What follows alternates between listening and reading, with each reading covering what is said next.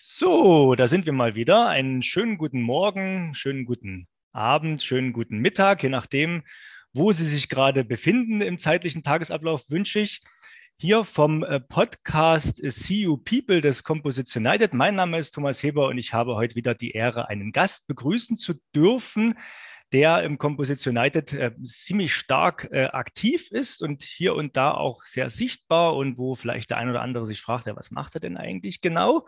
Und wo wir ein bisschen genauer heute mal auf diesen Menschen schauen wollen. Ich begrüße den Professor Jean Barandoun aus der Schweiz. Hallo, Herr Professor Barandoun, Grüße. Hallo, guten Morgen, grüezi miteinander und herzlichen Dank für die Einladung.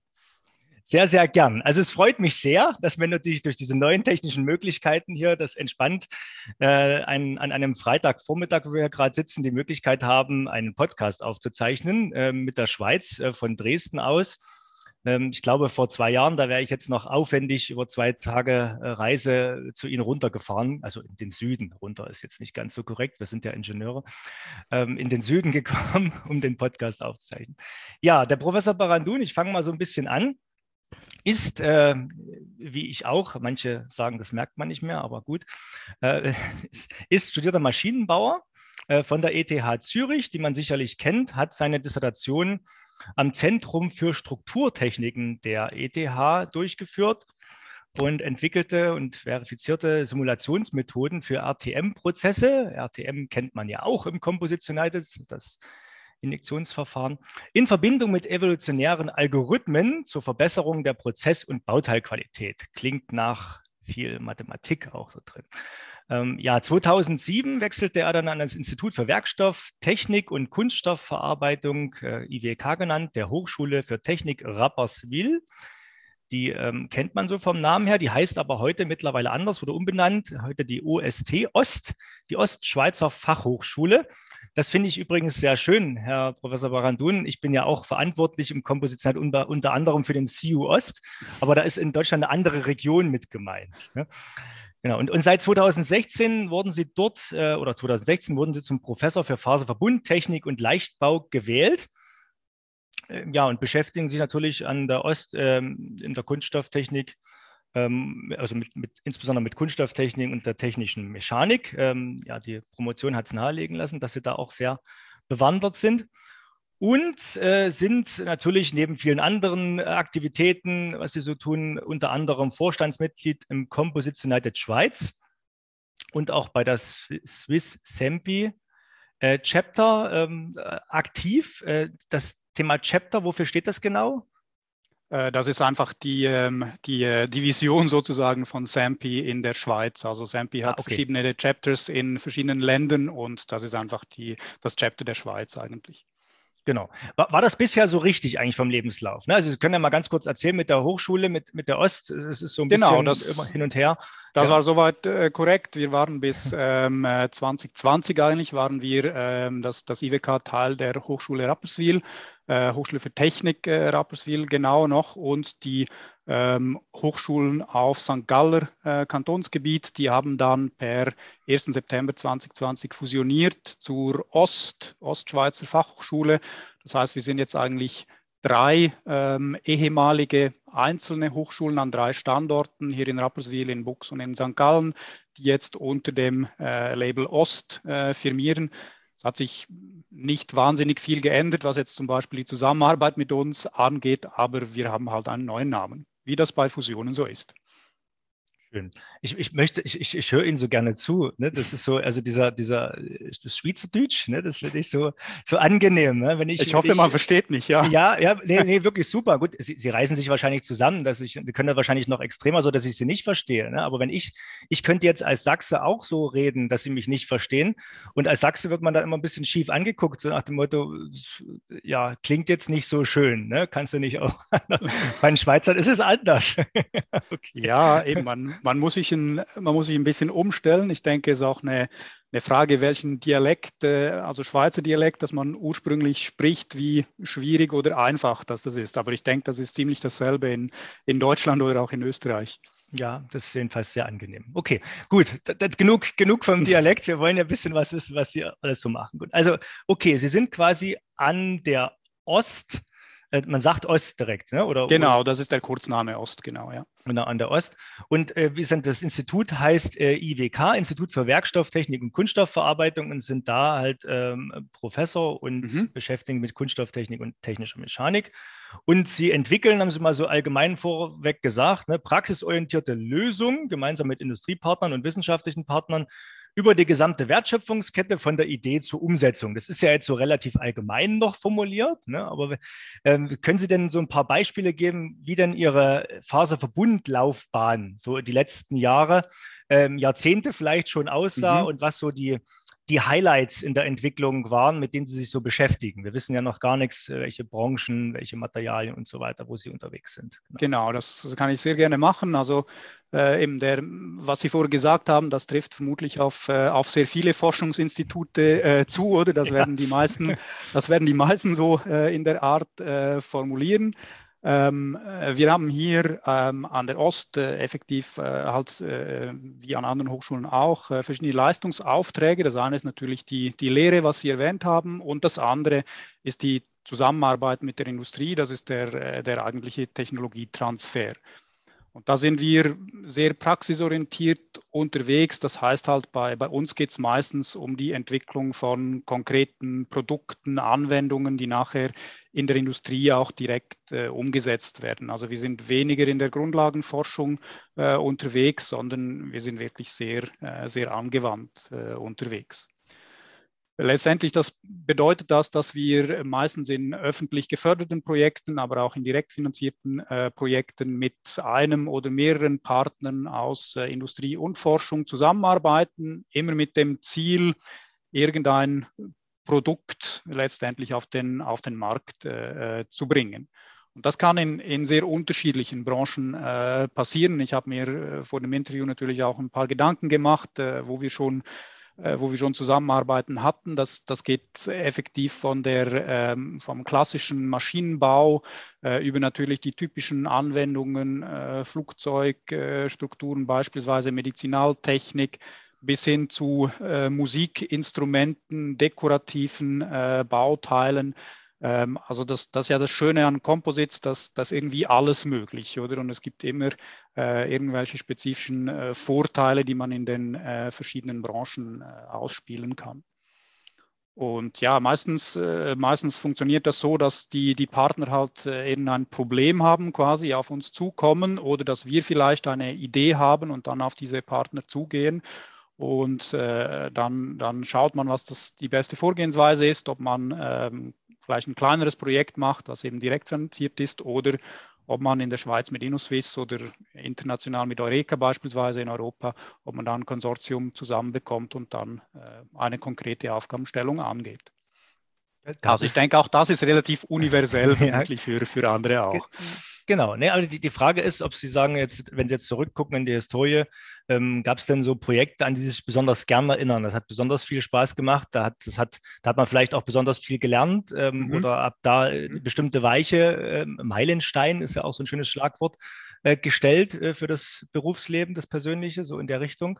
Also es gibt so, äh, für mich gibt es so zwei Arten von, äh, von Projekten oder zwei Kategorien. Ich weiß auch nicht, wie ich das nennen soll. Das eine sind natürlich die, die sehr großen äh, oder für uns äh, großen ähm, europäischen äh, Projekte. Das sind äh, entweder EU-Projekte, da haben wir eigentlich nur sehr selten, oder halt Eureka-Projekte.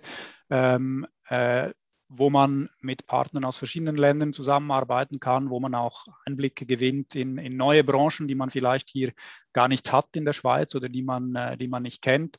Und da kann man immer sehr viel, sehr viel profitieren, sehr viel lernen und hoffentlich natürlich auch den, den Partnern helfen, da weiterzukommen. Konkretes Projekt, an das ich mich sehr gerne erinnere, ist äh, das Projekt mit dem Akronym ORCA. Das war ein EU-Projekt äh, zusammen mit, mit Rolls-Royce und FACC, wo es um die Entwicklung eines äh, Turbinenbauteils äh, ging aus Komposit, eigentlich ein, ein eigentlicher Ersatz eines äh, Aluminiumbauteils durch ein Kompositbauteil. Und da hat man halt die, die ganze Komplexität an, an der Entwicklung auch von, von so einer Flugzeugturbine gesehen. Oder wir, wir haben uns mit einem relativen Detail eigentlich befasst äh, bei, bei, dem Bauteil. Das war äh, ein Aerodyn eine aerodynamische Komponente direkt im, im, äh, im Fan des, des Triebwerks integriert. Und das war doch ein Team von irgendwie zehn Leuten verteilt auf die ganzen Partner, die sich äh, um Konzeptentwicklung, Auslegung, Implementierung, Umsetzung des Bauteils innerhalb dieses Projektes gekümmert äh, haben. Und das ganze Triebwerk, äh, das musste ja noch drumherum quasi auch aufgebaut äh, werden. Also ich glaube, da haben alle sehr viel voneinander äh, profitiert, was die Auslegung angeht, äh, was auch die Tests dann äh, angegangen ist, die Inbetriebnahme des Werkzeugs. Das ist halt auch spannend, oder wenn man wirklich die ganze Entwicklung durchmacht und, und eine Komponente wirklich auch herstellt ähm, am Schluss und das in so einem internationalen Kontext, das, äh, ja, das finde ich immer spannend. Die andere Seite, das vielleicht äh, ja nicht gerade das Gegenteil, aber das äh, funktioniert ganz anders, dass die Zusammenarbeit mit, mit kleinen Firmen. Also in, in der Schweiz, äh, die, die Landschaft ist so, dass, dass wir sehr viele KMUs haben und die haben natürlich nicht die Möglichkeiten, die vielleicht große Firmen, die in, in, in großen internationalen Projekten teilweise auch äh, mitarbeiten, haben und die, die Firmen unterstützen zu können, etwas weiterzukommen, etwas Konkretes zu entwickeln. Ich glaube, das ist auch sehr, ähm, sehr gewinnbringend für, für äh, einen selber. Also ich äh, erinnere mich zum Beispiel an, an die Zusammenarbeit mit der Firma Swissmold hier in der Schweiz, mit der wir immer noch zusammenarbeiten. Da haben wir im Sportsektor, ähm, äh, haben wir ähm, Finnen für, für Surfboards äh, mit ihnen entwickelt, also was ganz anderes, als was ich vorher erwähnt habe. Und äh, das eigentlich ein, äh, ein Prozess, den äh, die Firma schon äh, hatte, den sie schon, äh, äh, den sie schon für relativ einfache Bauteile verwendet hat, hinter Spritzen von thermoplastischen Composites. Und wir haben das zusammen mit der Firma weiterentwickelt, sodass jetzt die, ähm, äh, der eigentliche Kunde, das ist äh, eine Firma in Australien, äh, äh welche diese, äh, diese Finnen für die Surfboards äh, anbietet, die kauft jetzt in der Schweiz effektiv ähm, diese, diese Finnen ein. Also eine Produktion, die früher in, in Asien eigentlich hauptsächlich war, konnten wir durch dieses Projekt hier in die Schweiz holen. Und ich glaube, dass das wäre nicht passiert, wenn wir nicht diese Zusammenarbeit gehabt hätten. Also das, ja, das sind so zwei Aspekte, äh, die man halt äh, innerhalb von solchen Projekten äh, abdecken kann. Und ich glaube, dass das wirklich jedes Mal eigentlich eine Win-Win-Situation. Das ist wirklich ein hochinteressantes Thema. Dieses, äh, meine, wir erleben ja gerade äh, global so ein ja, so, ein, so, eine Art Wachrütteln, ob das mit der Globalisierung jetzt so gut war und so weiter, ne? und zu gucken, Lieferketten und so weiter.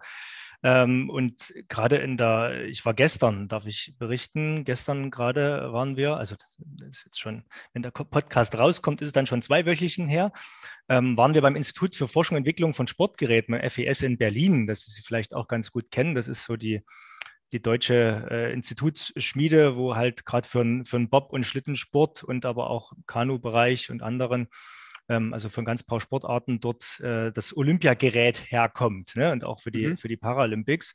Ähm, war sehr spannend und da haben wir natürlich einen Innovation Day gehabt zum Thema Composites und Sportgeräten.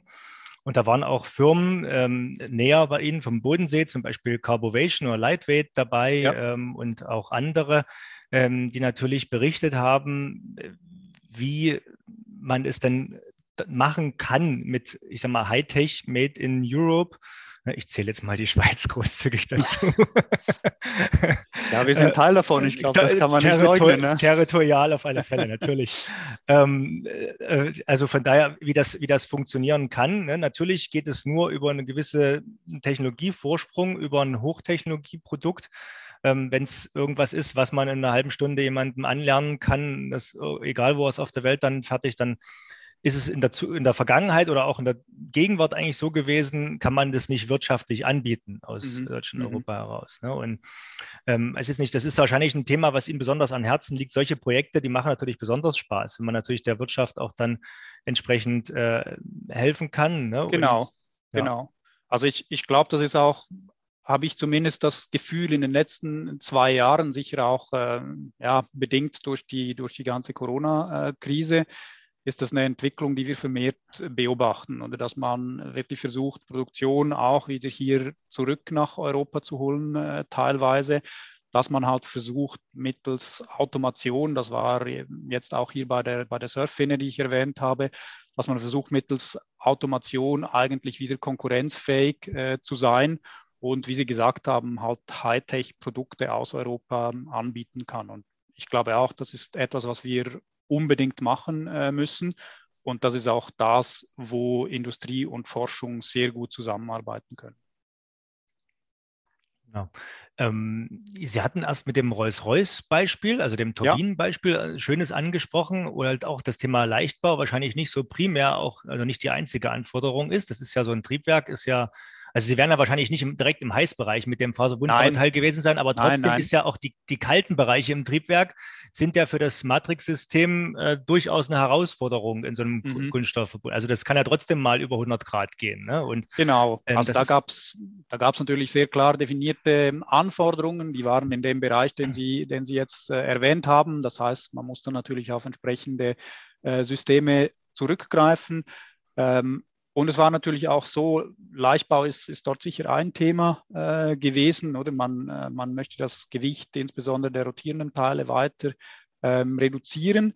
Man möchte aber auch in dem Fall jetzt das äh, Versagensverhalten der Bauteile ausnutzen. Also das heißt, sollte effektiv im Betrieb der äh, Turbine so ein Bauteil kaputt gehen, was sehr unangenehm ist, ähm, dann soll der Schaden am, am Rest der Struktur möglichst begrenzt sein. Und, und da hilft einem eigentlich das Versagen, das spröde Versagensverhalten jetzt von, von Composites, ähm, dass eben der, äh, das Schadensausmaß eigentlich begrenzt äh, werden kann. Das, sind, das heißt, es sind, das sehen wir auch immer, meistens verschiedene Aspekte, die eigentlich für den Einsatz dann von Faserverbundwerkstoffen sprechen. Genau. Also ich brauche Sie jetzt nicht wahrscheinlich fragen nach den großen Herausforderungen beim Einsatz von Faserverbund. Da sind Sie ja sehr breit unterwegs und wir wollen jetzt auch keine Lehrstunde geben, aber so was Sie an Technologien im eigenen Haus, äh, sind Sie da komplett frei, unabhängig aufgestellt oder sagen Sie, Sie sind jetzt haben wir jetzt quasi Thermoplast schon angesprochen und Duroplast, mhm. das sind Sie ja schon sehr, sehr breit. Ne? Genau. Ähm, gibt es Sachen, wo Sie sagen, da sind Sie besonders gut oder gibt es Sachen, die machen wir überhaupt nicht gern? Oder? Also wir sind, äh, wie Sie es gesagt haben, ich denke, wir sind sehr breit aufgestellt, weil das Institut halt auch nicht nur Composites, also in Anführungszeichen nur Composites macht, sondern wir haben äh, einen Teil, der sich mit äh, Materialentwicklung, Kompandierung, Extrusion auseinandersetzt. Dann haben wir einen sehr starken Spritzgieß-Teil, äh, eben äh, Composites, dann auch Verbindungstechnik. Das heißt, wir können relativ einen großen Bereich ähm, abdecken. Und unsere Stärke ist sicher äh, auf dem Gebiet der Prozesse, ähm, im, im äh, auch auf dem Gebiet der Simulation, weil das ist heutzutage einfach notwendig, um überhaupt äh, solche Bauteile entwickeln äh, zu können.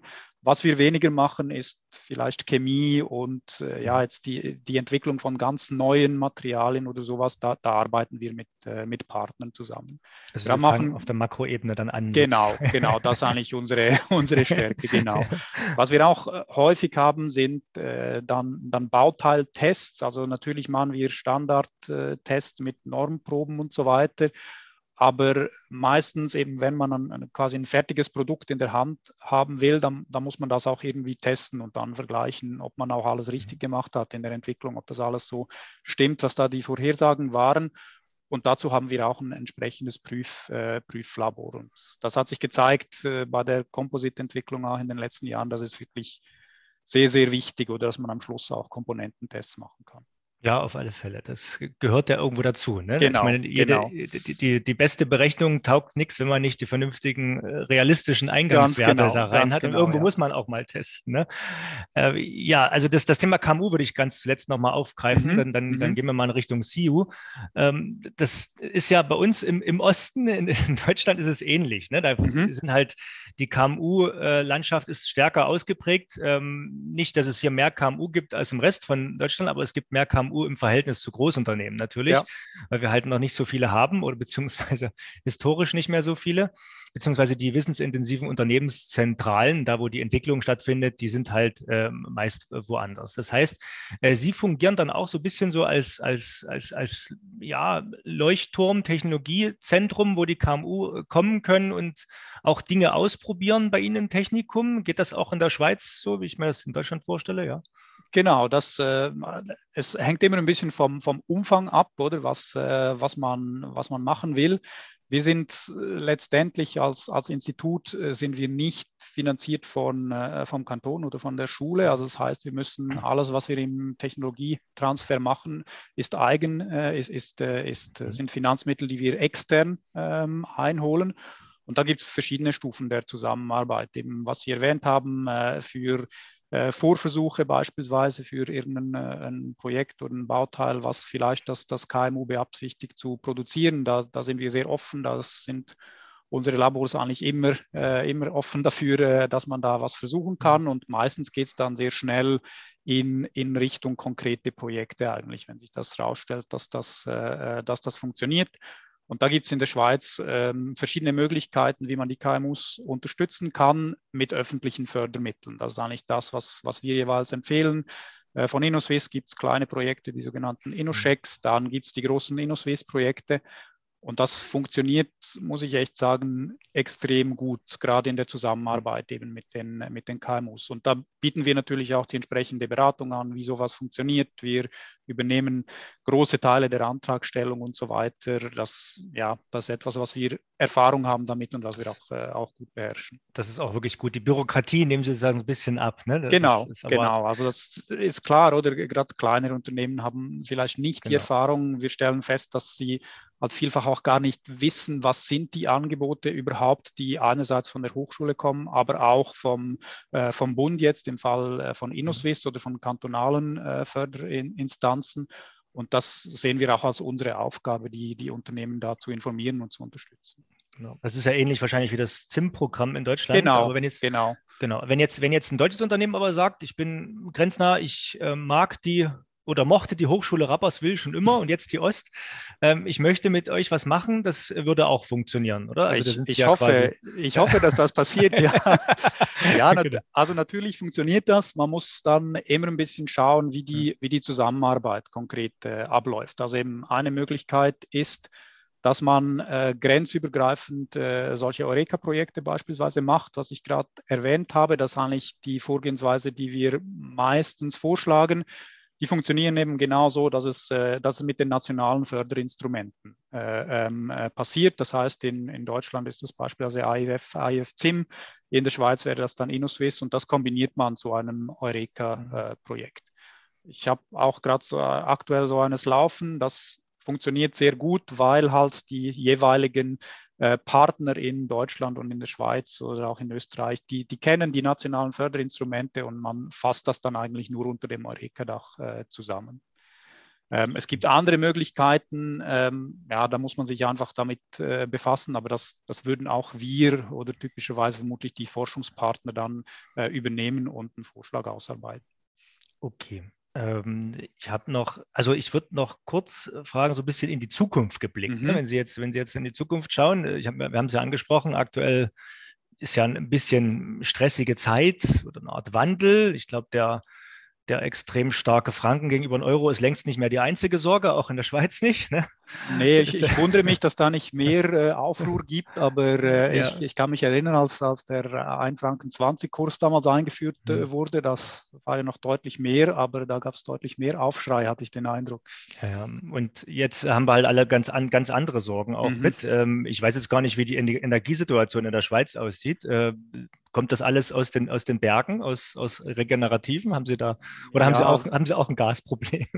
Also wir, wir haben auch ein Problem. Es sind jetzt auch erste konkrete Maßnahmen, die vorgeschlagen werden, was dann passieren wird im, im Winter quasi, was als erstes mhm. abgeschaltet äh, wird. Also die Energieversorgung in der Schweiz wird genauso betroffen sein wie im Rest von, von Europa. Aber jetzt, ähm, wir wollen jetzt nicht im, im, Detail auf diese schwierige Situation mhm. eingehen, sondern eher, ist, ist denn da auch eine Chance für bestimmte Technologien, Innovationen, in, in, in, also mit Composites irgendwo zu erwarten? Ne? Ich frage immer so ein bisschen, äh, doof, ähm, weil es gibt ja immer mal solche ja, Sprunginnovationen, wie man es immer auch nennt. Also gerade im, im Bauwesen, da erwartet man ja einfach durch die, das enorme Einsparpotenzial von diesem CO2-schlimmen mhm. äh, Verursacher Beton, äh, dass sich dort viel tut in Richtung Carbonbewährung gegenüber von Stahl. Da ist ja auch angefangen, ihre Wurzeln bei der ETH, ist ja auch einiges und es gibt ja viele schöne Beispiele. Das hängt ja natürlich auch mit, den, mit der einfacheren Haftung für Bauwerke in der Schweiz mhm. zusammen ähm, wo wir jetzt nicht näher eingehen wollen drauf, aber es gibt ja viele schöne Beispiele, was da auch schon realisiert wurde in der Schweiz, aber es ist ja immer noch so Einzelvorhaben. Ne? Ähm, erwarten Sie vielleicht im Bauwesen oder anderen Branchen, dass da noch sich richtig was tun wird in Zukunft, äh, dass wir quasi Composites Industrien oder ähm, Anwendungen erleben, die wir jetzt noch nicht so auf dem Schirm haben, die dann noch aus der Nische kommen? Oder erwarten Sie eher so eine stetige Weiterentwicklung äh, über alle Branchen hinweg? Also wenn ich, wenn ich so die letzten Jahre betrachte und äh, halt auch was, ja, was, was sind so die Möglichkeiten, die, äh, die man mit Composites generell hat, glaube ich schon, dass die, die stetige Entwicklung äh, eher weitergehen wird. Ich glaube aber auch, dass äh, vermehrt Druck auf die Composite-Industrie kommen wird vom Gesetzgeber und von, von den ganzen Forderungen halt, was äh, CO2-Reduktion, was Nachhaltigkeit und so weiter angeht. Also wir sehen das jetzt schon ähm, äh, in, in, den Projekten oder auch in den anderen Bereichen, ähm, was, äh, wo die Richtung hingeht und, und, vieles zeigt halt in Richtung äh, biobasierte äh, Lösungen und vor allem auch Kreislauflösungen. also ich, ich gehe davon aus, dass die nächsten Jahre davon geprägt sein werden. Ich finde das grundsätzlich auch richtig. Ich finde auch, dass ja, gibt uns letzt, letztlich Arbeit als, als Ingenieure und äh, auch, gibt auch Arbeit für die Generationen, die wir hier ausbilden. Und ich denke, das wird die, das wird die große Herausforderung, aber auch das große Innovationsfeld sein, die nächsten Jahre, dass das auf die Kompositindustrie zukommt. Sie sagten auch äh, gerade Druck auf die Kompositindustrie. Sie haben es anders gemeint, aber ich dachte in dem Moment, jetzt, jetzt leiten Sie ganz elegant über und sprechen das Thema Wasserstoffindustrie an. ähm, also im, War nicht Bereich, so gemeint, aber es nein. kann natürlich ein Teil von dem Ganzen also sein. Also in, ja. ich sagen, in dem ganzen Thema Kreislaufwirtschaft, äh, mehr Nachhaltigkeit, Gaskrise, neue Energieträger ist natürlich Wasserstoff nicht mehr nur für einen Brennstoffzellen-Pkw interessant, mhm. sondern mhm. natürlich und entsprechend die Speichertechnologien, die ja oder Leitungstechnologien, die ja ganz stark Composites äh, getrieben sein können. Ne? Mhm. Und äh, da mhm. gibt es sicherlich ein sehr großes Innovationsfeld, wo sie sich auch entsprechend betun können mit ihren Partnern. Genau, also das, das, ist, sicher, das ist sicher ein Bereich, ähm, der interessant ist. Äh, ich denke, es wird sich zeigen in den nächsten äh, paar Jahren, Jahrzehnten, welche Energieträger das sich dann wo äh, durchsetzen. Aber das ist sicher, äh, sicher ein Bereich. Ähm, ich denke, wir müssen auch äh, in Bezug auf die Materialien, die wir halt einsetzen bei, bei Composites, da wird sich sicher auch ähm, einiges äh, tun. Oder das, das hat man schon in den letzten Jahren gesehen. Äh, Naturfasern, eben Recycling von Matrixsystemen und so weiter. Das, ist, äh, das sind nicht einfache Themen. Also ich erwarte nicht, dass in zwei Jahren einfach da irgendwie eine einfache Lösung äh, da ist, sondern da, da sehe ich schon einen erheblichen äh, Forschungsbedarf, der, der da auf, auf uns zukommt. Aber eben, wie gesagt, für uns ist das ja eigentlich äh, was, was Positives und man kann damit auch was, was Positives bewirken. Also zum Thema Nachhaltigkeit oder mhm. Sustainability äh, möchte ich tatsächlich jetzt mal kurz auch Werbung machen für die äh, eine der größten Veranstaltungen, die wir dieses Jahr noch dazu haben und die ja von, von Ihnen beziehungsweise vom CEO Switzerland, ne, um, die, um die aktiven Kollegen in der Geschäftsstelle äh, entsprechend vorangetrieben und geplant wird. Das ist die Sustainable Composites Konferenz, SCC genannt, wird stattfinden, glaube ich, am 10. November 2022. Ne, ne, mhm. ähm, absichtlich sehr, sehr englisch, sehr international, sehr online gehalten. Ne, wenn man ja auch nicht weiß, gab ja noch mal so eine andere Krise vor dieser äh, Gaskrise wo man nicht wissen, ob man im Winter alle wieder raus dürfen. Aber unabhängig davon ist natürlich, wenn man international die Leute erreichen will, das immer gut, wenn man äh, heutzutage die, die schönen Online- ähm, ja, nutzt. Wir nehmen da die, die CEO Mix-Up World. Wir haben da ein relativ neues Tool, ähm, auch ein Startup, äh, was entwickelt wurde, halt, damit man auch online richtig gut netzwerken kann. Nicht bloß zuhören und was erzählen, sondern auch als Teilnehmer sehr gut netzwerken, so als wenn man auf einer realen Veranstaltung wäre, nur dass es komplett ja, ähm, ohne, ohne Kontakt geht, ne? ohne, ohne Infektionsrisiko und ist ein bisschen wie Computerspielen. Also ähm, schauen Sie mal auf die Homepage, wenn Sie das hören. Hier am 10. November kann man sich dann anmelden, äh, CU-weit und organisiert von den Kollegen in der Schweiz, die Sustainable Composites Konferenz. Ähm, gibt es, ähm, ja, oder was, was mögen Sie denn persönlich, Herr Barandun, besonders an dem CU-Netzwerk? Sie sind ja jetzt nicht einfach so, weil sie sagen, ich habe sonst keine Hobbys, lasse ich mich von lasse ich mich für einen Vorstand im CEO Switzerland aufstellen. Es muss ja irgendwas sein, wo Sie sagen, das mögen Sie an dem Netzwerk, das wollen Sie vorantreiben. Äh, erzählen Sie doch mal. Genau, ja. Also ich, ich denke, dass das Schöne ist, äh, aus, aus meiner Perspektive, es ist, äh, es ist so ein Geben und Nehmen, oder?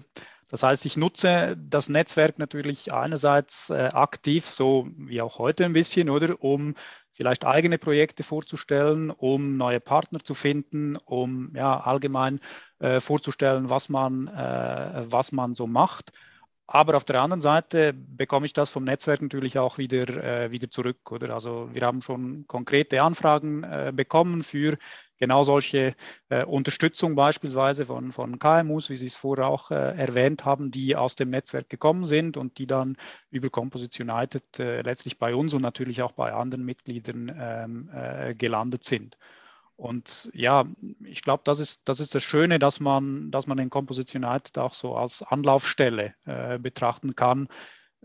Viele Firmen, glaube ich, die auch nichts mit Composites äh, zu tun haben, die haben vielleicht schon mal von dem gehört. Sie wissen aber nicht genau, ist das jetzt eine Lösung, die in, in Frage kommt für ein konkretes Problem, was sie vielleicht haben.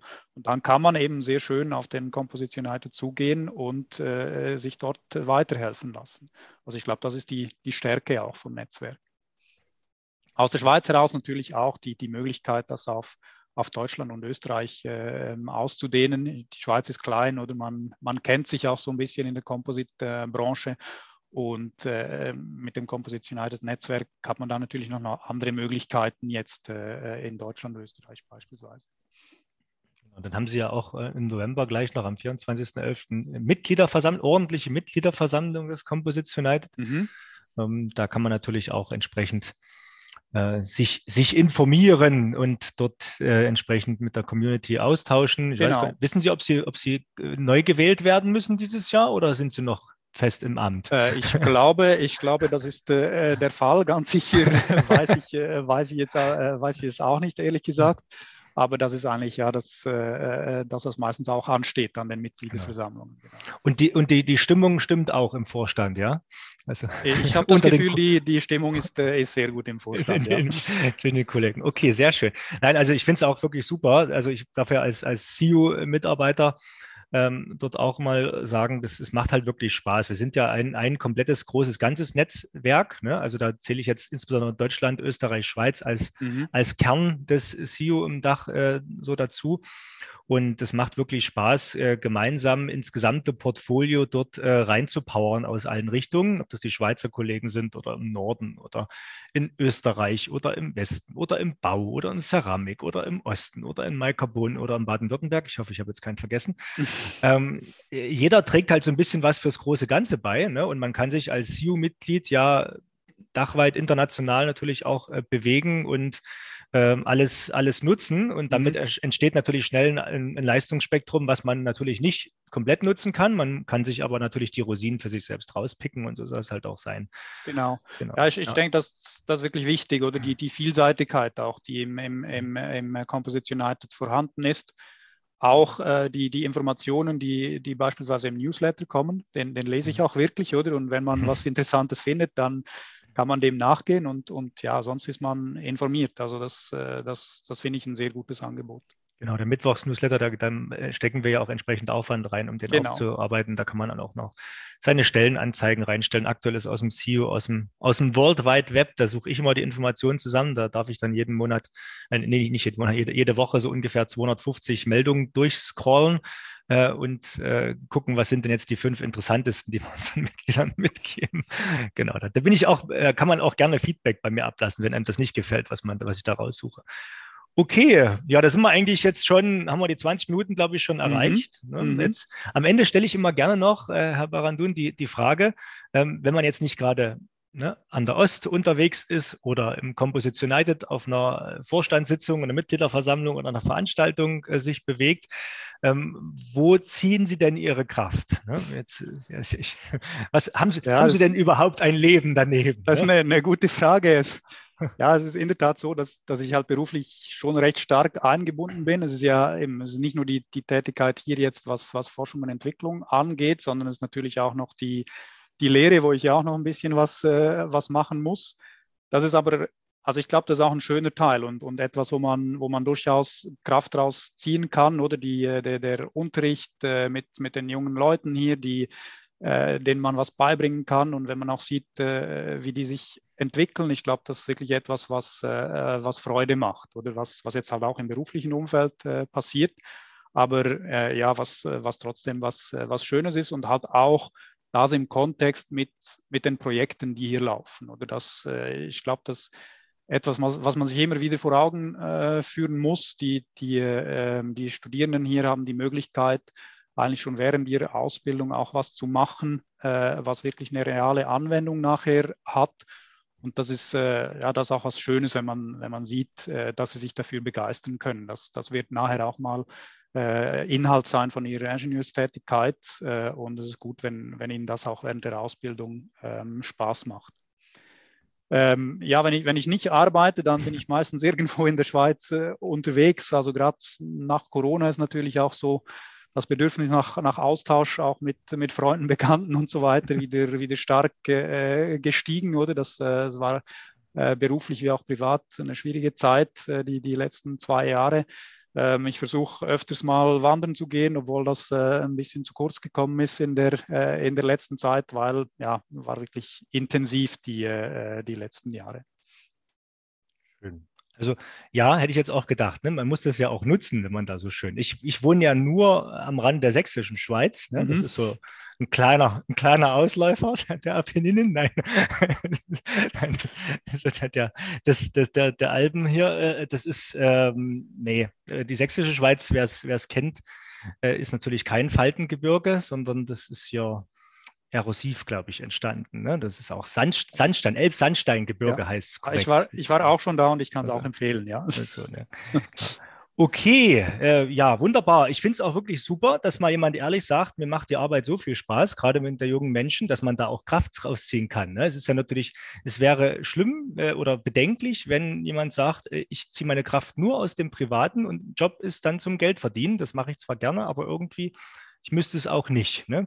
Man genau. ist doch schön, wenn man da angekommen ist und sagt, das macht mir wirklich so viel Spaß, dass man da auch die Energie während der Arbeit generieren kann. Ich denke auch, dass das ein Privileg, wenn man das, wenn man das so machen kann. Ja, das ist. Genau. Okay, ja, dann, Herr Barandun, wünsche ich an dieser Stelle, weil wir jetzt ja in der Aufzeichnung an einem Freitag sind, später ein schönes Wochenende. Ähm, vielleicht eine schöne Wanderung am Wochenende in der schönen Schweiz. Mal schauen. Und äh, ja, vielen, vielen Dank für das kurze Interview und man sieht sich im See you. See you in See you, sagt man immer so schön. Ja. Auf jeden Fall. Ja, herzlichen Dank auch von meiner Seite und alles Gute an alle, äh, wo jetzt dazu losen. Danke, bis dahin. Tschüss. Tschüss.